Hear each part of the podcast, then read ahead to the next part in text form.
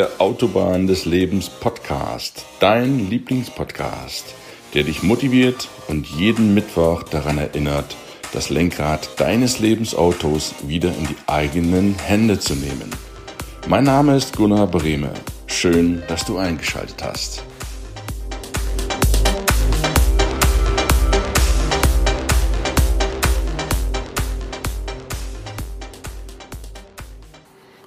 Einen wunderschönen guten Morgen oder guten Tag, je nachdem, wann du diesen Podcast anhörst. Ich freue mich riesig, dass du heute wieder mit dabei bist. Wir haben beim letzten Mal ein Interview gehört mit der wundervollen Mareile Beikelbeck zum Thema Mutter, Mutterliebe. Und ich möchte mit dir heute über eine Person sprechen, die in deinem Leben war, die in deinem Leben ist, die aber sehr, sehr oft zu kurz kommt, die du gar nicht mitbekommst so richtig. Deinen Vater. Als du gezeugt wurdest, lebtest du neun Monate im Bauch deiner Mutter. Das ist die intensivste Beziehung, die du überhaupt im Leben erfahren kannst, die Beziehung zu deiner Mutter. Sowohl wenn du Mutter bist, zu deinem Kind, als auch vom, aus der Sicht des Kindes mit deiner Mutter. Intensiver kannst du keine Beziehung zu einem Menschen pflegen. Ihr seid sozusagen eins. Und das ist doch gut so, denn die Mutter, unsere Mutter Erde heißt es ja auch so schön, gibt dir Geborgenheit, gibt dir deine Entstehung, deine Fruchtbarkeit, deine Zuneigung, sie gibt dir Liebe, Nähe, und auch Wärme. Mit deiner Mutter verbringst du die intensivste Zeit und auch die erste Zeit deines Lebens. Du hörst ihre Stimme und alles ist total vertraut. Aber dann gibt es auch noch jemanden, der dazugehört. Nicht, es geht nicht nur um den Akt der Zeugung, das ist eine Geschichte. Deine Mutter alleine schafft es ja gar nicht, dich zur Welt zu bringen oder dich zu zeugen, dazu gehört dein Vater. Du bist ein Teil von ihm. Dein Vater ist euer sehr oft die unbeachtete Seite. Vater, das klingt wie Vaterland. Und das ist sehr wichtig. Ein Vaterland bietet dir Stärke, es bietet dir Schutz, es bietet dir Sicherheit und es ist die Stütze hinter dir. Das ist das kraftvolle Element deiner Herkunft. Das weiche Element deiner Mutter, das kraftvolle Element dein Vater. Auch der gehört dazu. Dein Vater liebt dich ganz genauso wie deine Mutter, wenngleich er nicht das einmalige Geschenk erfahren durfte, dich in seinem Bauch zu haben. Das Geschenk kann der Vater leider nicht mit dir teilen. Und es ist auch Aufgabe der Mutter, über Leben und Tod zu entscheiden. Sie hat es allein in der Hand. All das kann der Vater nicht. Dein Vater muss zuschauen, wie seine Frau, deine Mutter, ihr Kind austrägt. Er kann nichts machen.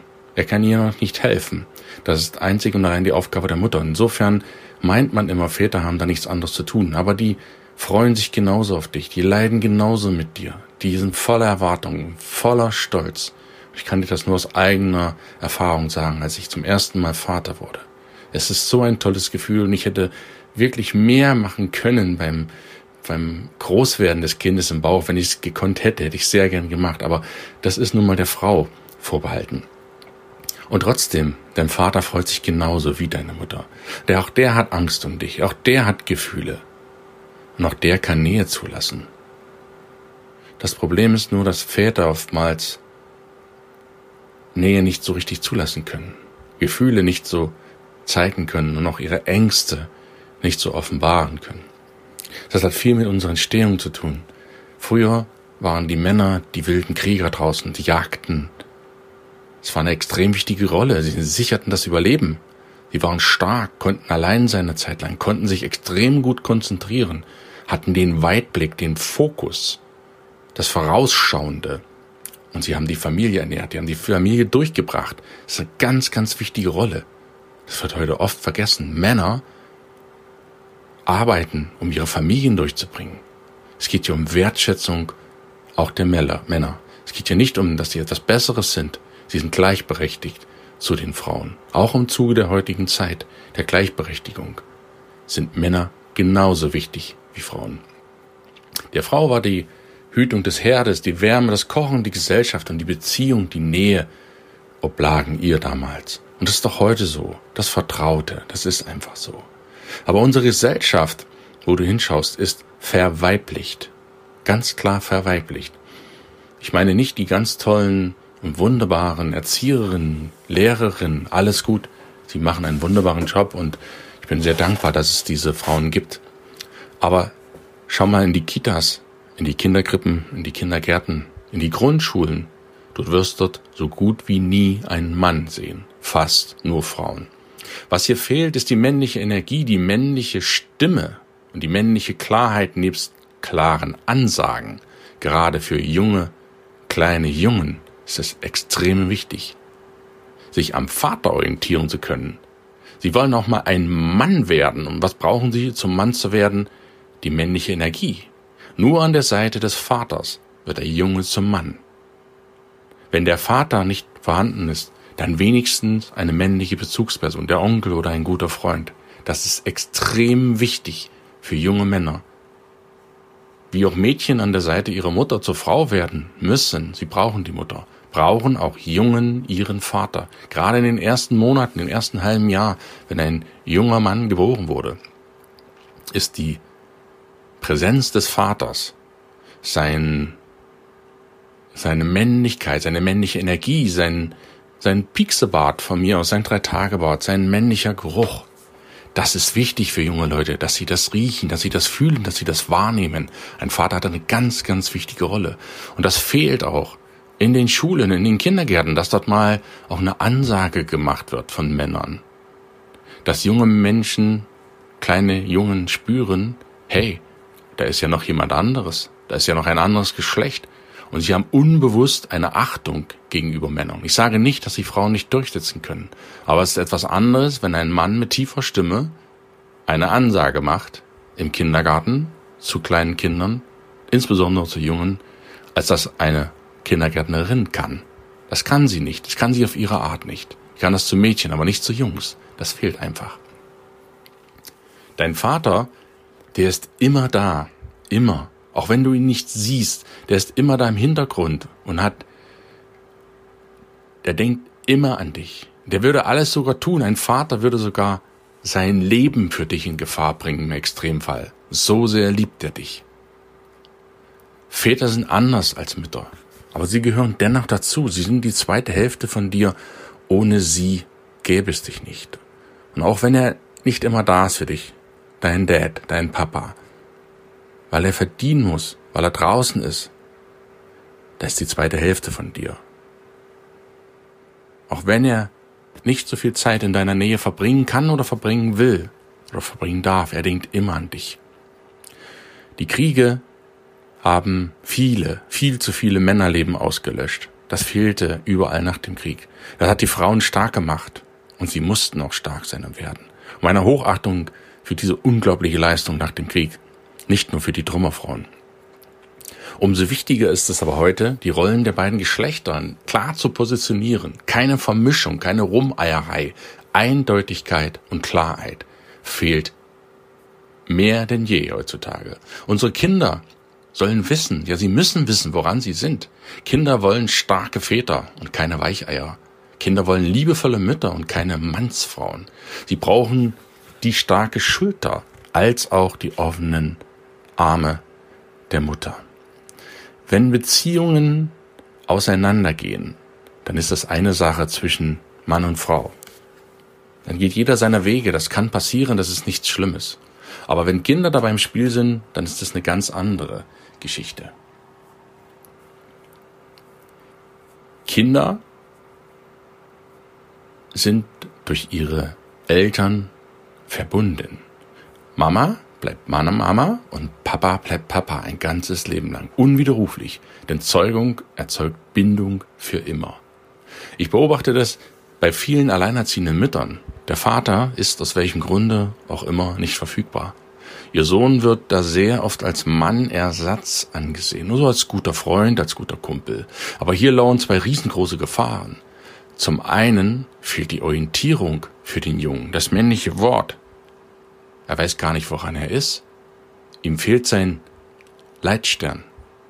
Und zum anderen, wenn der Sohn den Platz neben der Mutter einnimmt, dann bekommt es ihm in keiner Weise. Es ist viel zu schwer, die Rolle des Vaters zu übernehmen. Es ist viel zu schwer, in die Rolle des Vaters zu schlüpfen. Die Aufgabe ist schier unlösbar für ihn. Dieser Job bekommt ihm definitiv, definitiv nicht. Und allein erziehende Mutter sollten unbedingt den Kontakt zum leiblichen Vater beibehalten. Das ist für die gesunde Entwicklung ein, vor allem eines Jungen, natürlich auch für die Mädchen, die orientieren sich auch am Vater, die Mädchen. Sie sehen sich in den Augen des Vaters, wie muss ich mich verhalten, um einem Mann zu gefallen? Das machen kleine Töchterchen. Die wickeln ihren Dad um den Finger. Ist auch gut so manchmal. Ja, ich spreche da auch aus eigener Erfahrung. Aber auch eine wunderbare Tochter. Und die orientieren sich am Vater, um zu schauen, wie wirke ich auf den Vater? Wie wirke ich als Frau? Und bei dem Jungen ist genau das Gleiche. Und da der Junge nur männliche Energie hat und nur an der Seite des Vaters zum Mann werden kann, ist für die gesunde Entwicklung des Jungen der Vater so wichtig. Wenigstens regelmäßige Kontakte erlaube es ihm, falls du getrennt leben solltest. Und das ganz, ganz Wichtige ist wirklich die wichtigste Botschaft an alleinerziehende Mütter. Achte seinen leiblichen Vater. Achte ihn. Wenn du seinen Vater verneinst, egal wie du jetzt zur Mutter geworden bist, er hat dich zur Mutter werden lassen. Wenn du ihn verneinst, wenn du dich über ihn lustig machst oder ihn beschimpfst oder schlecht über ihn redest, dann wird dein Junge, der Sohn deines, der Sohn des Vaters, das Schwert sinnbildlich gegen dich ziehen und alle gegen deine neuen männlichen Bekanntschaften. Er wird das Schwert zücken, und zwar aus einem einzigen Grund, aus Liebe zu seinem eigenen Vater, weil er ihn nicht gewertschätzt fühlt. Das ist der eigene Grund. Und das äußert sich sehr, sehr oft, ich sehe das oft in meinen Seminaren, in Form von ADS, Aufmerksamkeitsdefizitsyndrom, und ADHS, äh, Aufmerksamkeitshyperaktivitätssyndrom, Beide vermeintlichen Krankheiten sind keine Krankheiten, sondern ein Hilfeschrei des Kindes, meistens von Jungen. Hilfe, ihr erwachsene Mensch, seht ihr nicht, dass ich leide, dass ich nicht mehr kann? Wie soll ich mich denn noch äußern, damit ihr endlich hinschaut? In sehr, sehr vielen Fällen fehlt es an Kommunikation zwischen leiblicher Mutter und Vater. Ich rede nicht von dem Ersatzvater, von dem neuen Papa, ich rede von dem leiblichen Vater und Mutter. Die müssen es unter sich klären. Und wenn unter denen ihre Trennung nicht geklärt ist, dann ist das der allererste Schritt. Klärt mal das. Auch wenn du deinen, den Vater deines Kindes nicht leiden kannst. Auf welchem Grund auch immer. So musst du ihn dennoch achten. Sonst wird dein Junge nie seinen Weg finden, weil er immer aus Liebe zu seinem Vater handeln wird. Falls du noch einen Vater haben solltest, egal ob du eine Frau oder ein Mann bist, und verspürst Zorn auf ihn, weil er sich vielleicht aus deinen Augen nicht so richtig verhalten hat, wie du dir das gern vorgestellt hast. Du liegst im Clinch mit deinem Vater.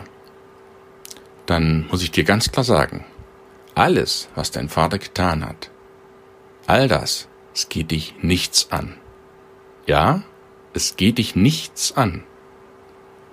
Es gehört zu ihm und seiner Würde, damit fertig zu werden. Der ist hier der Große. Dein Vater ist der Große. Du bist der Kleine oder die Kleine. Verwechsle hier nicht die klaren Rollen von Familiensystemen. Älter vor jünger, früher vor später. du hast kein Recht, deinen Eltern, weder Vater noch Mutter, irgendetwas vorzuschreiben. Du hast kein Recht von deinen Eltern, irgendetwas zu verlangen. Du hast das Geschenk des Lebens bekommen. Das war genug. Du lebst. Mach das Beste draus. Aber du hast kein Recht, ihnen irgendwelche Vorwürfe zu machen. Das geht dich nichts an. Wenn du deinen Vater noch hast und er lebt noch, dann kann ich dir nur dringend raten, dich mit ihm zu versöhnen. Ich kenne viele Schicksale, wo junge Männer, erwachsene Männer, es zutiefst bereuten, nachdem ihr Vater gestorben war, konnten sich zur Lebzeit nicht mehr mit ihm versöhnen. Das ist schade, das ist wirklich schade. Denn du wirst als Mann erst in deinen Frieden, in deinen männlichen Frieden, deine männliche Kraft kommen, wenn du deinen Vater achtest. Egal was war, egal was er gemacht hat, das lass bei ihm. Achte ihn als deinen Vater und danke ihm. Es gibt keinen anderen Weg für dich. Drum schau mal auf den Mann dort hinten, nebenan, im Hintergrund, wo auch immer oder in der Vergessenheit deines Lebens, der gehört dazu. Zu dir. Fühle mal die unglaubliche Stärke deines Vaters, die Kraft deines Vaters und seine Ausdauer. Fühl mal seine Männlichkeit und seinen männlichen Charme. Das ist einzigartig. Fühl seinen Fokus und auch seinen Schutz für dich.